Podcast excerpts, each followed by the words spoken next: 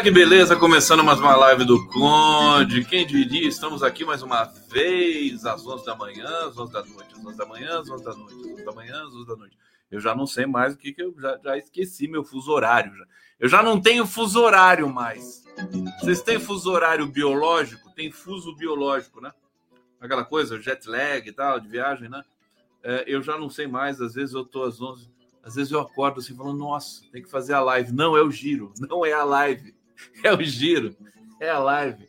E tem o podcast à tarde ainda. Bom, meus amores, bem-vindos a mais uma jornada ao vivo aqui pela pela TV 247, pelo canal do Conde, pela TVT de São Paulo, grande elenco. Obrigado pelo carinho, pela presença. Vamos falar. Uh, hoje eu, eu, eu, eu, vi um tweet do Pedro Serrano no, no, no Twitter, né? me recuso a chamar aquilo de X. E o Pedro Serrano, para mim, acertou, né? Uma mosca. As pessoas ficam explorando demais essa questão. Deixa eu, deixa eu botar um tic-tac. Tic-tac, Bolsonaro! Tic-tac! Deixa eu chupar um tic-tac aqui, porque eu esqueci de chupar antes de começar a live. Né? Vocês gostam de tic-tac? Aceitam? Aceitam? fiquem aceitando e querendo. Porque eu não tenho como passar um tic-tac para vocês por teletransporte. Daqui a pouco a gente vai ter tecnologia para isso, né? Já pensou? Você pede um cafezinho assim, vem pela internet. Que delícia. cafezinho. É... O teletransporte apareceu no, no, no imaginário no filme é, Jornada nas Estrelas, né? Jornada. Jornada nas Estrelas. É, e aí o Pedro Serrano, querido amigo, ele disse o seguinte: é, francamente, tratar de público a vida privada de Renan Bolsonaro não é adequado. Se ele deseja ou não expressar publicamente sua orientação sexual, é problema dele. É claro. É, não devemos uh, acolher esse tipo de exposição indevida. Luta política deve ser feita de outra forma. Tem todo um babado aí do, dessa história de amor que, que, o, que o Renan viveu com aquele rapaz ali e tal. Tem os dados aqui, vou trazer para vocês. Inclusive, esse rapaz, deixa eu ver o nome dele aqui, né? Esse infeliz aqui, ele que ele que está expondo, né? Diego Pupi. O problema é que a esquerda compra esse tipo de coisa e aí fica, aí a gente sabe, parece que todo mundo é homofóbico. Né?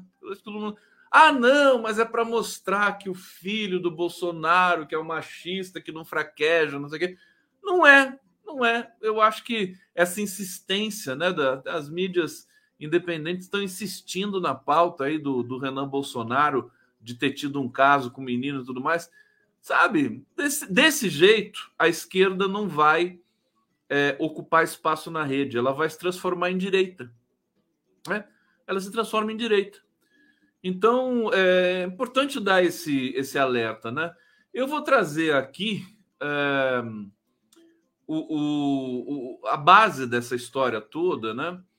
É o Diego Pupi, né? Ele revela, revelou detalhes do caso amoroso. Ele devia escrever um livro, né? O lugar certo para essas coisas é um livro. É, de, detalhe, revela detalhes de caso amoroso com Renan Bolsonaro, ele era, ele era assessor do Renan Bolsonaro. É, então eu vou contar essa historinha para vocês aqui, peço vênia, né? Daqui a pouco a gente vai falar. Olha, eu tenho pautas aqui importantes para vocês da guerra, né? Israel contra a Palestina, evidentemente. Tem algumas coisas que eu quero destacar aqui com, com vocês, embora eu não queira destacar essa, essa, essa guerra, né? Porque assim, sabe o que, que parece? Parece que a, o jornalismo entrou de férias, né? Parece que então, os, os, grandes jornais brasileiros deram deu, deu férias coletivas para todos os jornalistas, só fala de guerra, Israel, Palestina e mais nada. Mais nada. Eu só quero você e mais nada. Pepeu Gomes, que saudade do Pepeu Gomes. É, só, só isso, só falam disso. Fora a canastrice, que é ficar celebrando vinda de brasileiro de avião pago por nós, né?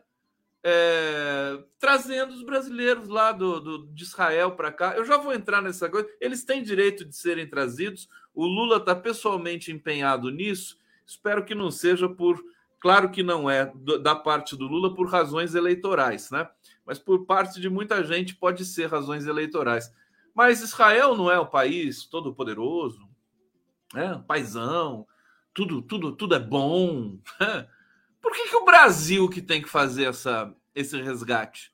Essa coisa não está clara na lei internacional. Quem que é responsável? Se você é brasileiro, você está na Itália, né? Está na Itália. Se você é um brasileiro que está na Itália, quem é responsável pela sua vida? É a Itália, não é o Brasil. Concordam? Né? Se tem um alemão no Brasil, alemão que foi assassinado no Rio de Janeiro, né? É, aquele caso também era um caso de, de um casal de, de, de, homens ali e tal. É, foi assassinado no Rio de Janeiro. Quem que investigou? A polícia brasileira. Né? A vida do, do, do estrangeiro que está no país é responsabilidade do país que o hospeda. E agora Israel olha para o espaço assim, né? Não, não sei o quê, vamos arrasar né? É, é, a faixa de Gaza, né? a gente está na iminência de ter o maior genocídio do século XXI. Né? E, e, e, os outros países que, se quiser buscar os seus uh, uh, cidadãos aqui, eles que venham aqui e tudo mais. Isso, para mim, é uma coisa mal mal encaixada. Mas antes, vamos falar do, do Renanzinho. Vamos falar do Renanzinho. Renanzinho, olha, você pode ser o maior canalha, corrupto, prevaricador, tudo mais mas eu todo vou defender você nesse primeiro momento aqui, né? Eu não, não, não acho certo as pessoas falarem, ficarem falando do seu romance. Esse rapazinho aí soltando fotos para lá e para cá. Deixa eu ver aqui oh, oh, como é que é abaixar um pouco a temperatura, porque está subindo a temperatura aqui. Bom, após aí, aí ele deu uma entrevista, botou a culpa no Lula, coitado, tá perdido o moleque, né? Ele não tem pai. O Jair Renan não tem pai. não tem pai pai, pai fica presente. Pai, né, se manifesta. Bolsonaro não falou um A do Jair Renan. Eu acho que ele renega o Jair Renan. Já renega de, de, de, de longa data já. O coitado do menino tá sem, tá sem orientação na vida. Única referência que ele tem é um pai pestilento e corrupto, né? O que, que a gente vai esperar dele?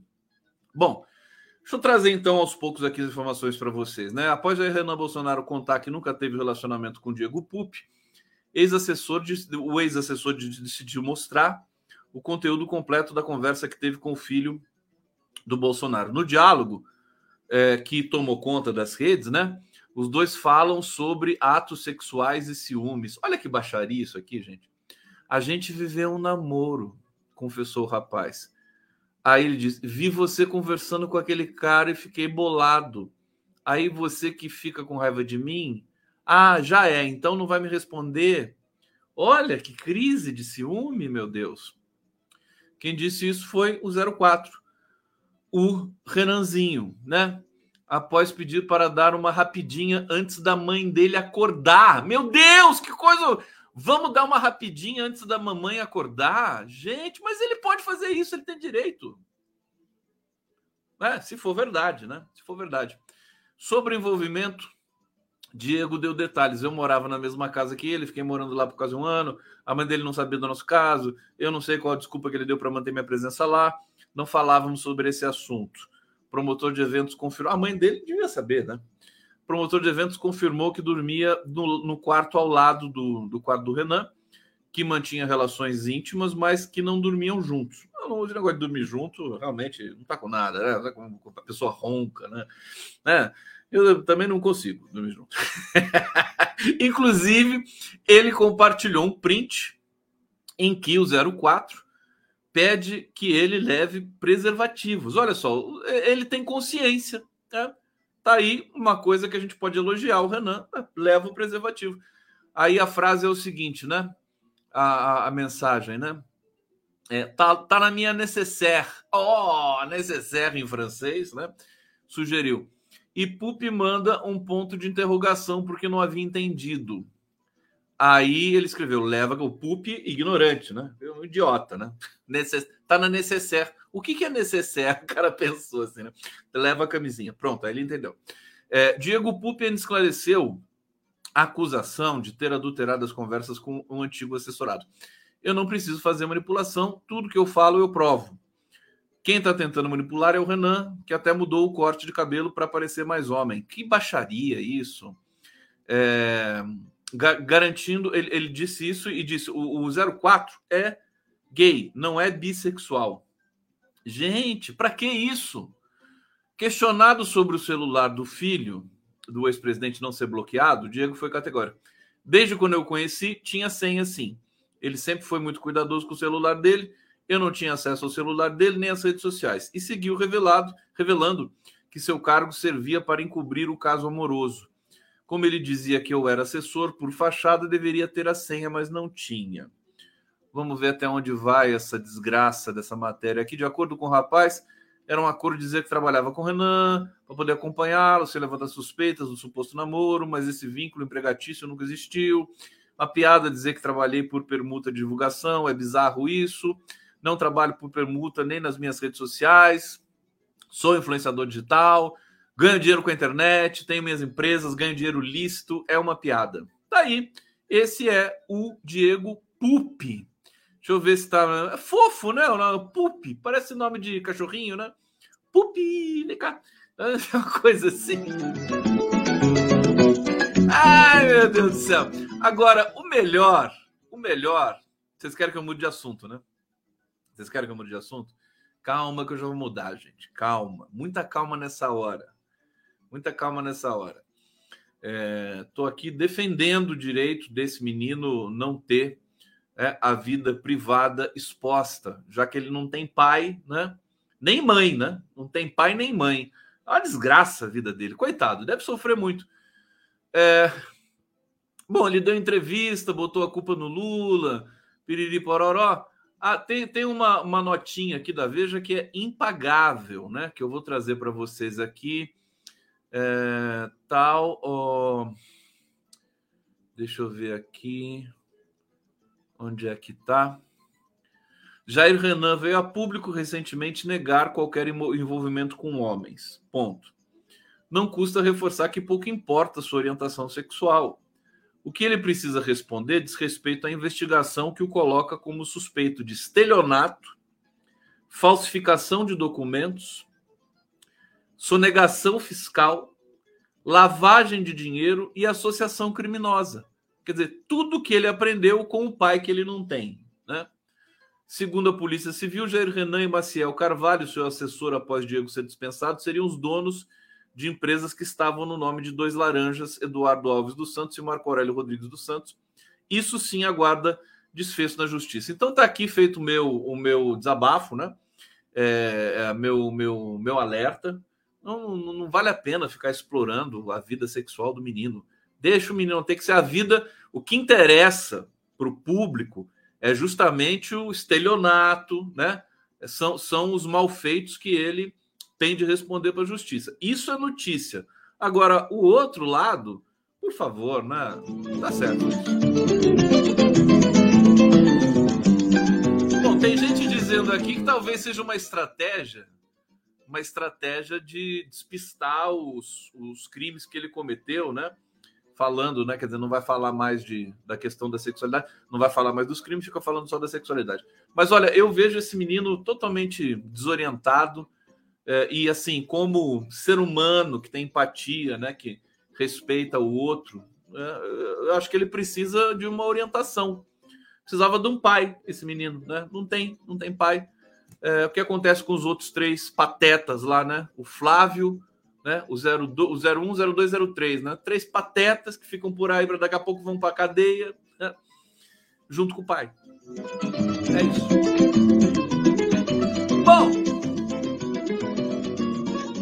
bem?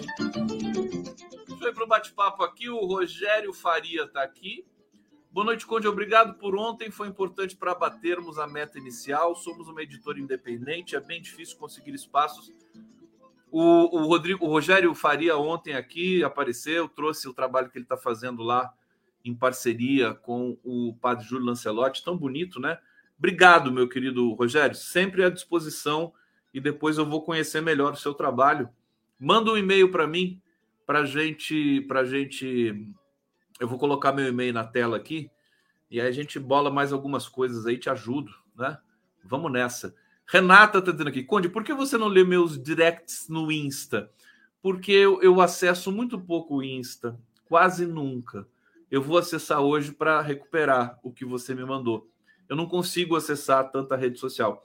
Eu tenho que me concentrar naquelas que, que eu direciono meu trabalho, senão eu me perco, né? E aí o trabalho não sai direito. Tá bom, minha querida? Mas hoje eu vou, eu vou dar uma passada lá, tá bom? Márcia, bem-vindo. Conde, adoro seus comentários. Obrigado. Alcides Ádio, A Origem do Mundo, além do quadro, é o título de um livro de Miguel Torga.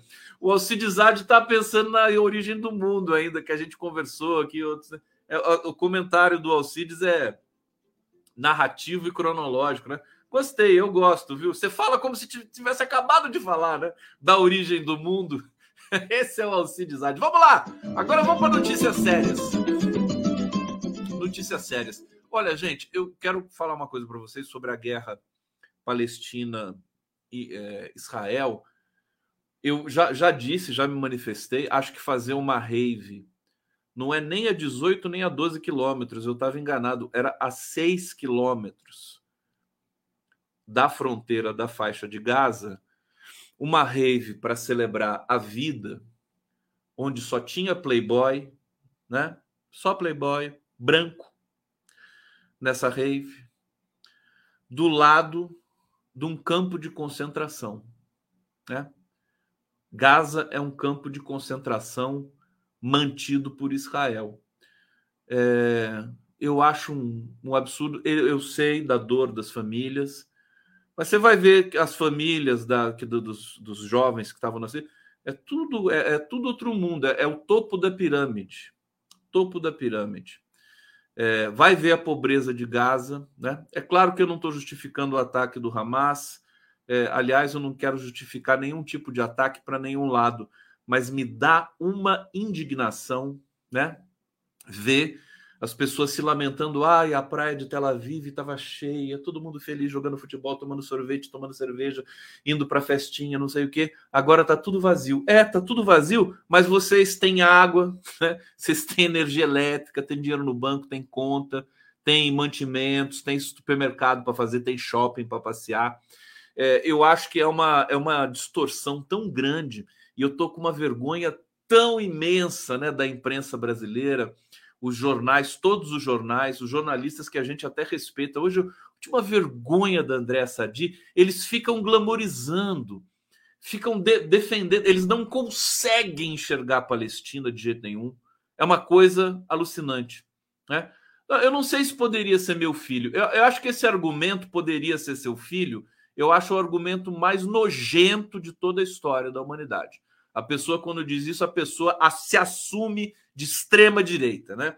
Ah, podia ser seu filho. É para você querer matar o outro, né? Quando, por exemplo, um bandido mata um cidadão, né? Aí é, esse bandido vai, né? Provavelmente um, né, uma pessoa da periferia, da comunidade tal, traficante, não teve direito à escola nem nada. O cara acaba matando uma, um filho branco, né? É, de uma família branca da elite brasileira.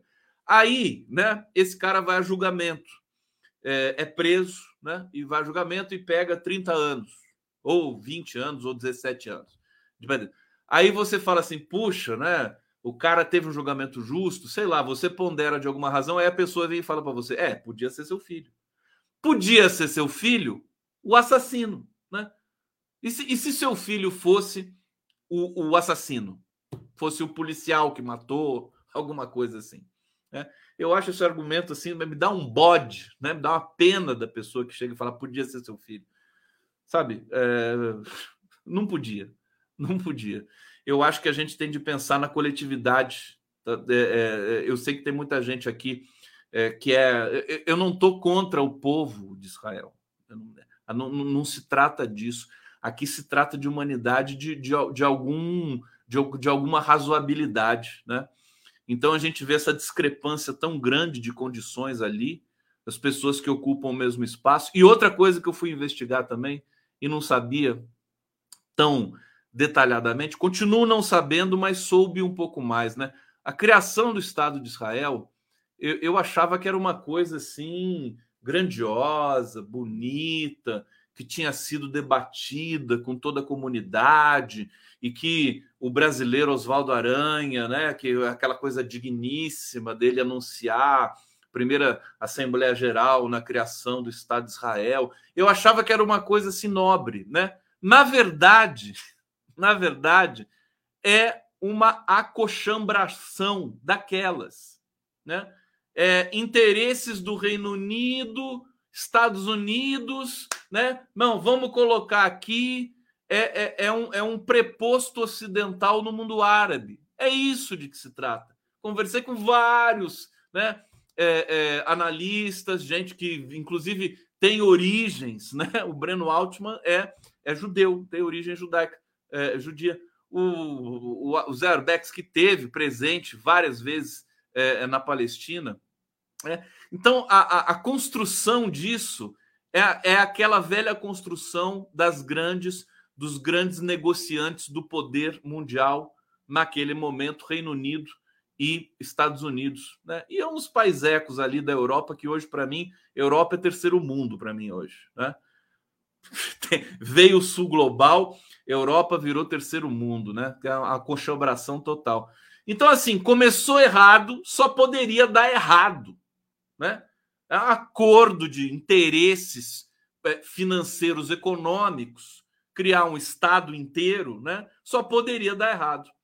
É, então eu lamento. Não tem nada contra o povo israelense, que inclusive está contra o Netanyahu, estava se manifestando todo dia, dando uma aula de democracia, de, é, é, é, querendo que o Netanyahu não colocasse a mão imunda de sangue que ele tem né, no judiciário é, de Israel. Mas aí, com essa guerra, você não tem mais as pessoas protestando nas ruas. É, tá todo mundo entendendo e dando de barato que o Netanyahu, no primeiro momento que esse conflito acabar, se é que vai acabar, ele vai cair. Mas olha, é aquela coisa assim, decepção total com a humanidade. E aí o que, que acontece? Os brasileiros, a imprensa brasileira não fala em outra coisa. Acabou, não tem cobertura de Brasília, não tem mais nada. Deu férias coletivas, né? É só press release de agência internacional, pega tudo mastigadinho despeja o preconceito contra a Palestina em todas as transmissões o tempo todo, né? É, nem comentam né, a, a, a, brutalidade do Estado de Israel historicamente, dos governos de Israel historicamente contra o povo da Palestina. Né? E a gente é obrigado. Hoje eu não consegui assistir. Eu consigo, eu tenho estômago, meu estômago é forte, tem calo. Eu tenho calo no estômago, né? para assistir Globo News. Hoje eu não consegui, porque eu vi a Andréa Sadia ali histérica. Com, Ai, pô, coitado dos jovens que ficaram desaparecidos e não sei o quê. E só fica nisso. E só fica na rave. E só fica nos meninos brancos. Sabe? Só. Né? Aí você constrói a narrativa que você quer, protegendo né, o circuito do dinheiro que você quer que é o circuito Estados Unidos-Israel, basicamente hoje aqui para a gente não ir muito fundo, né? Então assim, é, é, é, estômago com calo, mas embrulhado, embrulhado de ver essa gente fraca de caráter, né? Que pensa que faz jornalismo e que num dado momento até a gente acreditou, a gente foi lá, consumiu, de vez em quando produzem coisas que são dignas de consumo, né? Do ponto de vista do, é, da informação. Mas cobertura de guerra, quer dizer, quando eles começaram a cobrir a guerra da Ucrânia, foi um desastre. A guerra. Tem, tem um cara que fala o seguinte: tem um cara que fala o seguinte. Eu não, eu não me lembro quem que é, se alguém lembrar. Assim, quando começa a guerra, a primeira que morre é a verdade. Eu não me lembro, um pensador, um político. Né? Começa a guerra, a primeira que morre é a verdade. Eu vou, eu vou parafrasear essa sentença, né? Começa a guerra, primeiro que morre é o jornalismo. O jornalismo morre. Morre. Hoje eu estou vendo um cadáver, né? Não que tenha sido algo muito diferente tempos atrás, o jornalismo já tinha se cadaverizado com a cobertura da, da guerra da Ucrânia. Eu quero ver, né? O Tribunal Penal Internacional declarou é, que é, prisão para o Putin, né?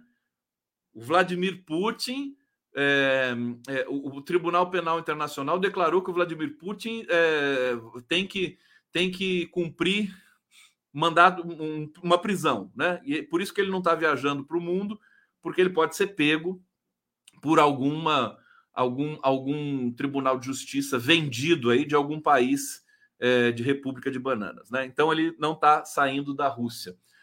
Porque ele cometeu crime de guerra. Ele cometeu crime de guerra. O Vladimir Putin. Se o Va Vladimir Putin cometeu crime de guerra, o que, que o Netanyahu fez, faz e vai continuar fazendo? O que que, né? O Netanyahu está violando todas as é, é, convenções internacionais com relação a um processo de guerra. Todas. Tá, tá jogando míssel em escola, em hospital, em tudo que você puder imaginar. É? Será que o Tribunal Penal Internacional não vai fazer nada agora? Não vai. Você vê como o Tribunal Penal Internacional é uma coisa séria, né? É assim, são pessoas corretas, vocacionadas, né? Competentes, né? Nem um pouquinho é, é, submissas aos desejos, né? As desígnias dos Estados Unidos. Imagina. Né? É um tribunal absolutamente insuspeito. É isso, é o mundo, é a realidade. Viver é perigoso, né? como já diria Guimarães Rosa. Bom, deixa eu trazer algumas, algumas informações então para vocês, atualizar vocês na questão da guerra Palestina-Israel a partir deste momento. Vamos lá, vamos lá! Toma água! Toma água!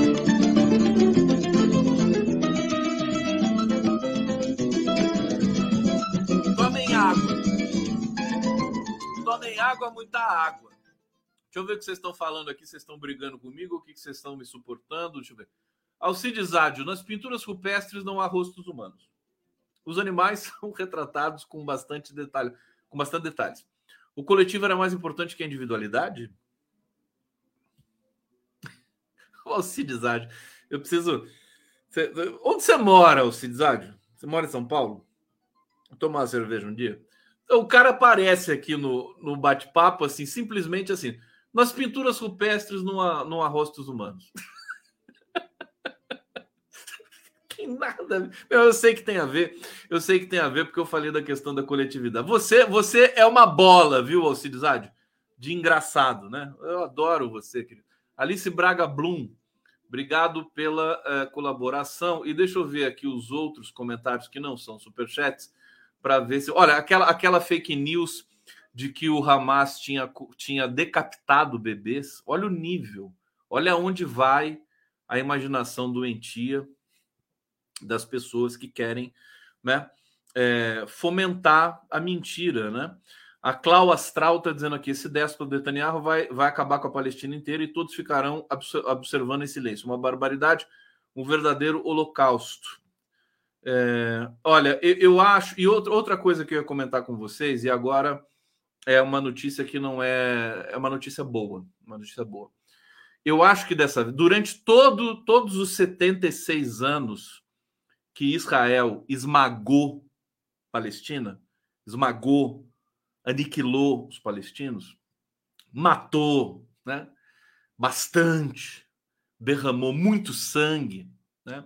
Dos palestinos é, Israel sempre se deu bem, né? A imprensa protegia, né? as pessoas omitiam, você tinha duas outras, duas, três vozes dissonantes, né? E a coisa andava e a gente seguia aquela coisa, a gente normalizava, né? O povo palestino sendo aniquilado, sem recursos, sem dinheiro, sem comida, sem água, sem nada, sem terra, né? Israel ficando rico, Israel naquela naquela vibe, né? Aquela coisa assim descolada, cheia de festa rave, aquela coisa, né? Bom, dessa vez vai ser diferente. Dessa vez é diferente. Primeira, a primeira coisa diferente é que o ataque do Hamas foi muito violento mesmo, né? nós temos aí, acho que 1.200 israelenses mortos. Eu não estou comemorando isso, eu estou dizendo que né, não foi aquela história conhecida de todos nós, em que você tinha um conflito entre os dois povos e você tinha é, um israelense morto e 500 palestinos mortos, né? É sempre essa diferença existe ó, há décadas, né? Sempre a mesma proporção. É, dessa vez foi diferente. Por quê? Porque barateou a tecnologia de guerra. Você tem drones, você, enfim, você tem tecnologias mais acessíveis. E o Hamas acabou desenvolvendo parte dessa tecnologia no próprio, no na, na próprio campo de concentração de Gaza, né? é, ou e muita gente especulando por onde que veio alguns armamentos, mísseis podem ter vindo da Síria, podem ter vindo do Egito, etc., por baixo d'água, por túnel, né? Sabe-se lá porque o campo de concentração é completamente cercado por Israel. É, inclusive, os, os, palestinos não podem nem vender o peixe que eles pescam, né? Para outro, outro localidade, outro país. Eles precisam consumir ali mesmo. Aliás, eles não têm relação com, com outro país. Isso aí é uma violência muito grande. Né? Muito grande. Eu acho que dessa vez com a massificação das redes sociais, né? Veja, é uma faca de dois gumes. Essa história das redes, as redes sociais são pró-Israel furiosamente. Eu estou aqui correndo risco de vida, né? Falando tudo isso aqui para vocês. Por quê? O YouTube, né? Todas são dos Estados Unidos, as grandes big techs, com exceção das big techs chinesas que ainda não chegaram para a gente aqui, senão o TikTok. Mas é, YouTube, Facebook, Instagram, o Twitter, daquela múmia do Elon Musk, né? Todo esse conjunto é anti-Palestina, né? Eles não gostam de povo, detestam povo, pobre, né? Então, o que que acontece? A coisa é feia. Nós tivemos o canal do, do Breno Altman é, desmonetizado em função do, da, da, dos debates que ele vem promovendo com relação à guerra é, Israel-Palestina. A coisa é feia. A coisa é feia. Agora, tem o outro lado, né? Tem o efeito colateral. Nós temos uma opinião pública digital difusa, heterogênea, confusa, desorientada, mas ela existe, né? Tanto que a verdade sobre a guerra da Ucrânia está aparecendo agora, né? Depois de dois anos de guerra, né? A verdade vai aparecendo, né? O, mau caráter do Zelensky, o Zelensky estava sendo considerado herói há pouco tempo, né? Já não está mais, já não está mais. Então, a verdade sobre esse conflito Israel-Palestino também começa a aparecer, né? Começa a aparecer. Então, não é trivial. O Netanyahu sabe que se ele entrar com os tanques na faixa de Gaza e devastar tudo pela frente, ele vai ter que responder, né? Ele vai ter problemas no, na cena internacional e, e vai estar tá fazendo um genocídio a, a, ao vivo e a cores para todo mundo. Então eles estão, inclusive, eles estão pensando o que, que eles vão fazer. Se, a, analistas pró-Israel dizem que eles estão ali se preparando, né, para entrar em Gaza. Né? Outros analistas mais independentes estão destacando que não vai ser tão fácil para Israel dessa vez fazer valer a sua lógica, né? Porque o mundo todo está assistindo tudo aquilo lá. Você tem o celular, você tem os registros, você tem a disputa híbrida, né? Tá na cena digital. Então tá bem diferente. Não adianta Israel ser ter um poderio nuclear, ter muito, ter aviões, não, não adianta nada. Ah, vamos lembrar, os Estados Unidos saíram correndo do Vietnã, saíram correndo do, do Afeganistão e saíram correndo de vários outros lugares também. Os Estados Unidos adoram sair correndo. E é a maior potência militar do mundo. Por que, que saem correndo? Porque, porque não é só com o poderio militar que você domina um povo. Você precisa ter estratégia, você precisa ter é, é, é, competência, vamos dizer assim, né? Você precisa ter legitimidade, né? Tudo que Israel, a meu ver, não tem nesse momento. E isso não tem a ver com o povo de Israel, tem a ver com o governo extremista, fascista do senhor Netanyahu. Né? Então, a gente está assistindo tudo isso, a gente está sendo bombardeado com uma cobertura é, da imprensa absolutamente nojenta, mentirosa, repetitiva. Né? É, é, é um massacre. Nós estamos sofrendo, sofrendo um massacre informacional. Muito triste tudo isso, né? Quer dizer, muito triste, é insuportável. Eles ficam ali glamorizando, fazendo melodramas ali, sempre puxando para os pobrezinhos dos, né? Do, do, do, dos jovens que estavam na rede. Falam só isso, praticamente. Hoje o dia inteiro foi só isso. Né? Não tem, não tem relatos do, do, do, do, do, que passam, do que passa o povo palestino.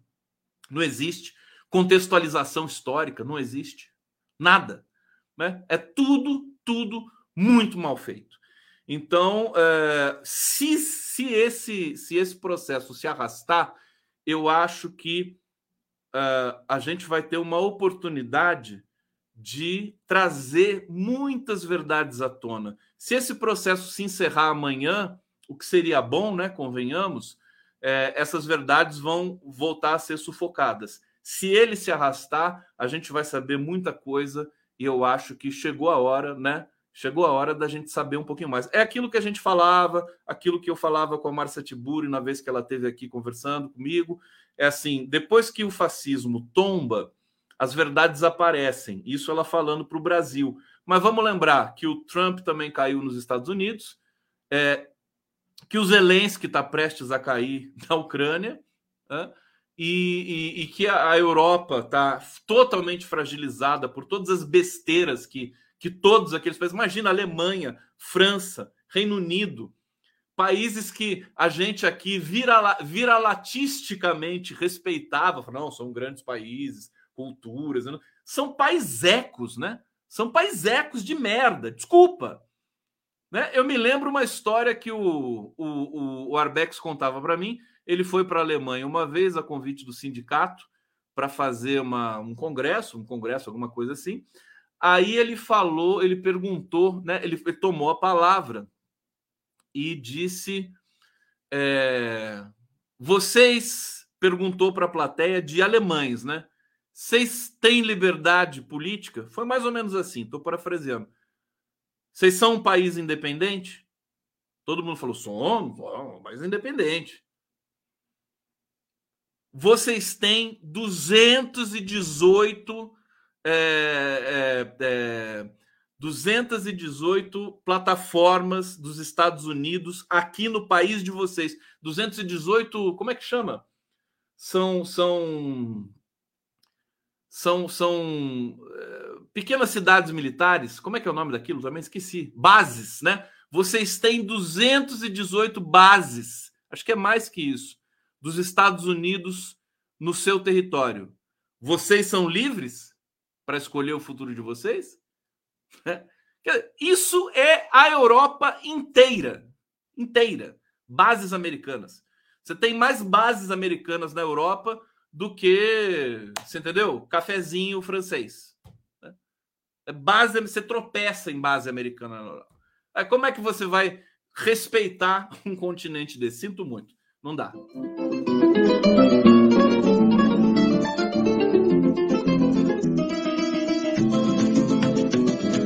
live do Conde aqui ao vivo pelo canal do Conde. Eu peço para vocês se inscreverem no canal. Por favor, você que está chegando aqui, está conhecendo, quem já conhece já está inscrito. Um beijo grande para vocês, mas quem não conhece pode se inscrever, pode comentar, usar o bate-papo, né? Participar aqui intensamente conosco, sejam muito bem-vindos. É... E vou aqui mais uma vez para o nosso bate-papo Uh, Pedro Antônio Cândido, adoro quando você cita João Guimarães Rosa. Amo, valeu, Pedrinho, querido. Pedrinho tem um vínculo forte com o Guimarães Rosa. É, vive indo para Minas Gerais, lá na terra do Guimarães, né, com a Nádia, aquela vida boa, né? Muito bom. Rogério Faria, tá no seu e-mail do Yahoo, esse do Pix. Abração. Obrigado, Faria. Valeu, vou, vou lá ver. Judite Serri, não me interessa com quem o outro se deita, não é da minha conta. deixa a vida íntima do outro na intimidade. Tá feio isso na esquerda também. Vamos esquecer esse cara, né? A gente tem que denunciar o, o Renanzinho por, por, pelos crimes né, que ele cometeu. Não, não é formação de quadrilha, estelionato, é falsidade ideológica. Não, pô, deixa o cara. Isso aí não, não, não é da nossa conta.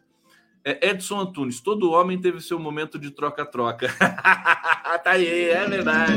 É? Quem nunca, né? Quem nunca? Descobrindo a sexualidade na infância, né? É isso. Se falar isso para o extremista de direita, ele tem um troço, ele morre do coração. Mas a sexualidade é isso, a gente vai descobrindo aos poucos, né? É aquela coisa, por isso que é tão, por isso que a direita tem tanto medo da sexualidade, né? É, bom, vamos avançar aqui no nosso papo. É, bom, só, só para agora trazer as informações, né? O avião da FAB está voltando com 211 repatriados. Vocês viram a cena do, dos repatriados? É? Parecia que eles estavam voltando de uma festa. Parecia. Ah, uh, Brasil! Aí você tinha um momento ali, o Jornal Nacional passou, né? Ficou ali martelando, martelando. É, com muito orgulho, sou brasileiro. Três pessoas cantando e o jornalista dizendo assim, aquela, aquela animação fajuta, né? O jornalista dizendo assim, né? E, e os brasileiros voltaram com muita esperança, todos felizes. Então, viu? Três brasileiros cantando. Sou brasileiro com muito orgulho. Eu acho uma cena patética, tem que ter uma descrição para fazer isso. Mais uma vez está errado, né? Vai, vai filmar a volta dos brasileiros para o Brasil, aí eles vão posar no aeroporto de Brasília, vai filmar todo mundo com a bandeira do Brasil. Olha, vai ser um espetáculo constrangedor. Aguardem. Eles vão posar em Brasília daqui a pouco. Daqui a pouco vai descer todo mundo. Brasil! Ah, não sei o que. Cara, eles tão, saíram de uma guerra. Fugiram de medo. Entendeu? Pedindo para o governo, né? De chapéu na mão. Ah, me tira daqui. E vão chegar assim, dançando e cantando? Olha, esse negócio vai dar problema depois para o governo também. Tem que ter uma descrição, né? Uma descrição, uma guerra. Vamos respeitar, pelo menos, então. Vamos respeitar né? o povo israelense, o povo palestino, que é uma, é uma coisa para mim que não, sabe, é, é, tão é tão absurdo. As pessoas estavam, tinha muita gente viajando, turista, a gente que mora em Israel, tem muito brasileiro em Israel, tem professor de capoeira lá em Israel, tem jogador de futebol em Israel, todo mundo lá. É. Aí vive em Israel, escolhe Israel como país, e quando a coisa fica preta, aí a pessoa é brasileira.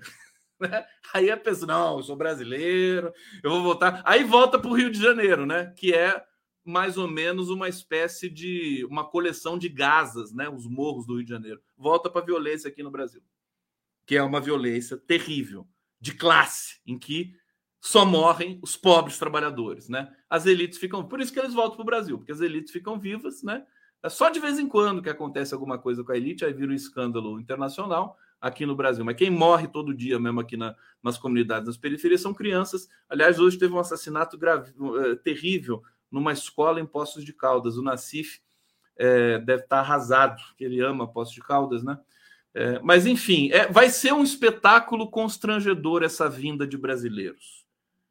Uma, uma demagogia até o pescoço, né? E eu continuo entalado aqui, né? Pessoa faz uma rave do lado de um campo de concentração, né? E quer que fique tudo bem. Só Playboy ali, me desculpa, com todo respeito, com todo, em, em, sabe, é, em memória, né? Para todos que tiveram problemas ali, foram mortos e tudo mais, eles ficam glamorizando isso. O Brasil vai ficar falando disso, a imprensa brasileira vai ficar falando disso a guerra inteira. E palestino que é bom, nunca ninguém viu.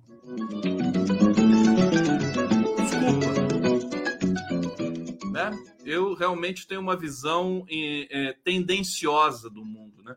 Eu tenho uma visão diferente do mundo. É, bom, é, polícia, olha, tem uma notícia boa. Olha só o Brasil, essa coisa boa, né? Esse Brasil tão lindo, terra maravilhosa e gostosa, né? Olha só, Polícia Federal apreende 47 fuzis em mansão na Barra da Tijuca. Olha que gracinha. É, Polícia Federal apreendeu na noite dessa terça-feira 47 fuzis em uma mansão na Barra da Tijuca. É, 37 das armas estavam desmontadas, guardadas em malas. O restante está. Eles devem ter comprado pela internet, né? Os fuzis, né? Que o Bolsonaro liberou. Você compra pela internet, chega pelo correio para você, né? É, o restante estava em um carro. Além dos fuzis, os policiais encontraram centenas de munição, de munições para fuzil calibre .556. Ainda no interior da casa, os policiais encontraram maquinários e toda uma estrutura para montagem e manutenção de armas de fogo, né? Um verdadeiro arsenal uh, na Barra da Tijuca, numa mansão da Barra da Tijuca. Três pessoas foram presas em flagrante, três carros de luxo foram apreendidos. Polícia afirma que o arsenal pertence a traficantes de armas que vendiam para traficantes de drogas e milicianos. Quer dizer, olha o que o Bolsonaro fez no país. Liberou geral para compra de armas, né?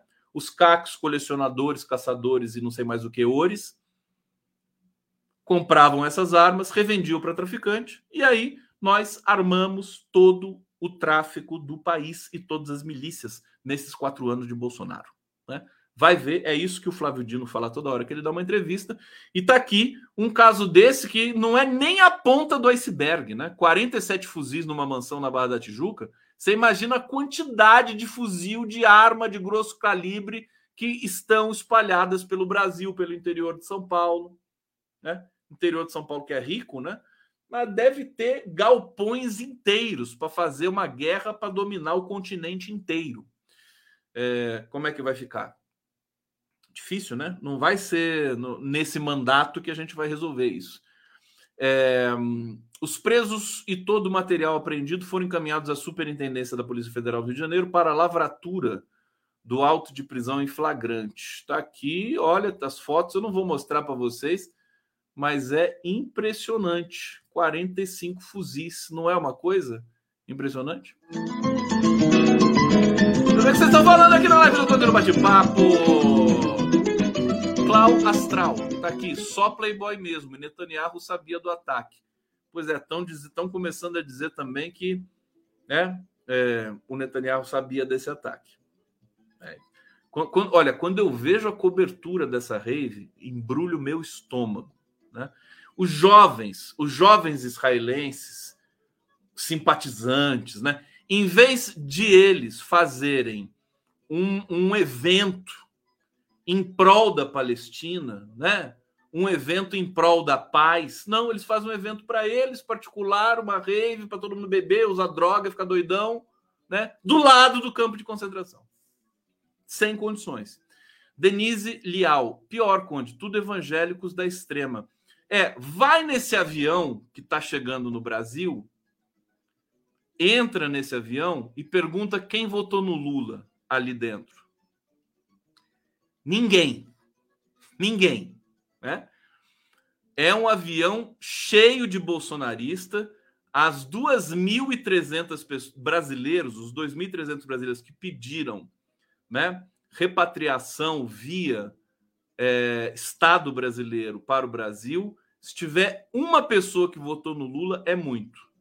E, mais do que isso, a Rede Globo, como sempre, estava lá, né? não marcando, acho que pegou a mensagem do celular, pediu para um dos repatriados, repatriandos, né? fazer uma matéria ali no corredor do, do avião e mandar para o Jornal Nacional. É, um desses repatriandos.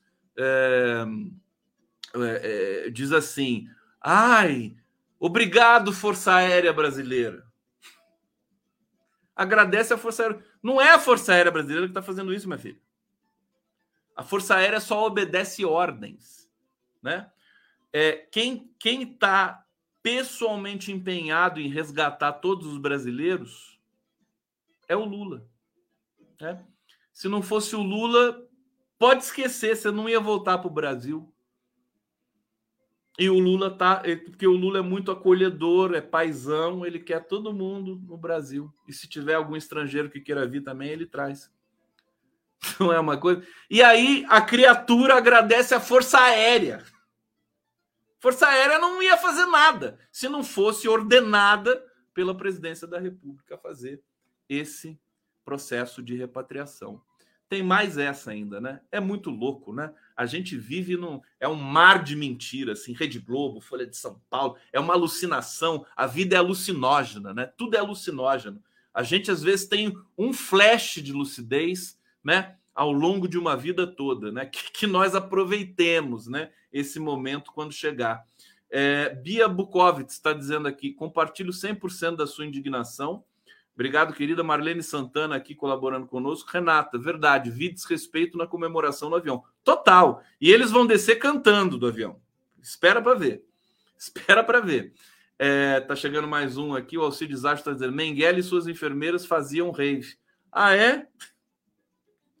Alcides Acho me mata, cara. Esse cara me mata de rir aqui. É, bom, querem mais notícias? Eu separei muitas coisas aqui. Aliás, eu ia falar ontem para vocês do estado de saúde do Lula. O Lula está melhorando aos poucos, tudo mais, está sendo muito cuidadoso, é, mas só para vocês é, terem um gostinho, né? É, em todas as. Ó, em recuperação de uma cirurgia no quadril, o presidente Lula tem focado a maioria de suas conversas e agendas no tema principal, a repatriação de brasileiros. Ele virou, ele está obcecado com isso. Em todas as conversas com membros do governo, eh, o presidente Lula pediu urgência e prioridade no resgate dos brasileiros. Petista segue em contato direto com ministros para saber o andamento do processo de repatriação, eh, incluindo cerca de 25 brasileiros que tentam deixar a faixa de Gaza, que é uma situação mais difícil. Eh, nas primeiras horas do dia, Lula já recebeu por meio do Itamaraty a notícia da morte do brasileiro Hanani Glazer, que estava na rave Universo Paralelo, invadida por homens armados do Hamas no sábado. Hoje foi confirmada a morte de Bruna Valeano, que também estava na festa. Na segunda-feira, o presidente teve uma conferência com videoconferência com os ministros José Múcio Monteiro, Paulo Pimenta, Márcio Macedo, chefe da assessoria internacional da presidência da República, Celso Amorim, pediu prioridade nos resgates. Mais de 2 mil brasileiros já manifestaram interesse em voltar ao Brasil. É, bom, é isso. É, o Lula está empenhado pessoalmente nisso. Agora, tinha uma outra informação sobre o Lula, né? Ele está fazendo fisioterapia duas vezes por dia, está usando óculos escuros. Eu acho que a cirurgia da pálpebra não é tão, não é tão suave, não, né? Ele está usando óculos escuros até agora, segundo informações. É, rotina de Lula, tal. É, não tá, tá controlado até os assessores mais próximos não podem chegar perto dele. É, ele participou de uma videoconferência, tal, tal, tal. É, ele tem intercalado sessões de fisioterapia com uma rotina de trabalho restrita, longe dos assessores, passa a dar, passa a dar ordens e despachar apenas por telefone. Ele não gosta de despachar por telefone, nunca gostou. Foi numa dessas chamadas, por exemplo, que ele mandou o vice-presidente Geraldo Alckmin acompanhar a situação da seca em Manaus e se inteirar sobre o conflito, se inteirou do conflito de Israel. É, reuniões por vídeo, participação do Lula vinha sendo evitada na primeira semana, avaliação do entorno presidencial que o presidente não quer ser visto em situação debilitada por, para, por seus ministros para não passar imagem de fragilidade. É, paralelo, igualzinho o Bolsonaro, né? O Bolsonaro ia para o hospital abria aquele bucho dele, né? Daí já ficava mandando foto para tudo que é lugar, né? Que é aquela coisa que é tão diferente entre os dois. É, Lula tem se dedicado a sessões de fisioterapia. O tratamento é liderado pelo fisioterapeuta peuta pessoal do presidente Leandro Dias, que o ajuda a se recuperar da artroplastia do quadril. É, ele vai fazer, vai ter que fazer fisioterapia com as pálpebras também, né? Lula, fazer assim, ó, tá? Fisioterapia você olha, olha para lá, olha para cá, olha para lá, tá bom? Esse aqui eu, eu posso ser seu, seu fisioterapeuta dos olhos, né? Dá uma piscadinha para Janja, dá uma piscadinha para Marcola, dá uma piscadinha para Janja, dá uma piscadinha para Stucker, né? Aí você vai sarar rapidinho, tá, meu amor? Tá bom? Logo eu vou aí fazer uma, uma cachaça para você.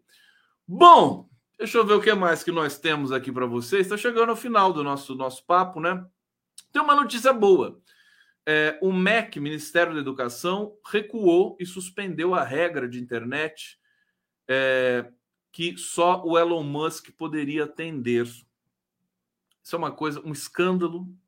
O Ministério da Educação ele já recuou, é, acho que ele fez mais recuo do que avanço o Ministério da Educação até agora, né? É, isso aqui seria um escândalo. Eles tinham preparado uma espécie de. É, é, como é que se diz? É, de contratação né, da internet para as mais de 130 mil escolas brasileiras, é, 128 mil escolas brasileiras públicas, né? Tinha contratado, uh, eles tinham preparado o edital para que só o Elon Musk pudesse vencer esse edital. Quer dizer, isso é crime, né?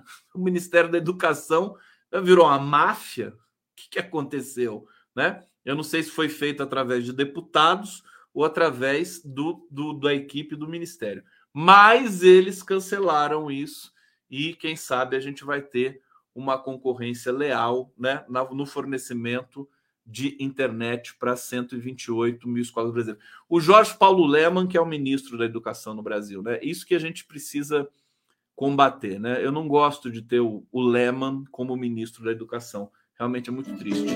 É, gente, vamos aqui. Edson Antunes. Gaza não tem opção pelo que sofre, então guerra. É. Tudo muito triste. A gente vai continuar denunciando, inclusive, todos esses essas presepadas né, que, que, que, vão acontecendo no entorno também da, da participação brasileira no resgate de brasileiros né, e na mediação do conflito. Eu agradeço vocês, deixo um beijo grande. Vou tomar minha aguinha aqui agora, tá certo? A minha água transparente aqui. A minha água é mágica. É, transpa... é claro que a água é transparente. A água é transparente. Não é? Tá bom? Tudo bem? Estão felizes? Querem o dinheiro de volta? Quero, quero o dinheiro de volta. É só, é só liga na TVT, pede, pede para chamar o Paulo Vanuc e o Tarcísio e fala assim: Eu quero meu dinheiro de volta. Aí eles vão dar para vocês. Pode, pode, pode esperar, tá bom? Ó, beijo!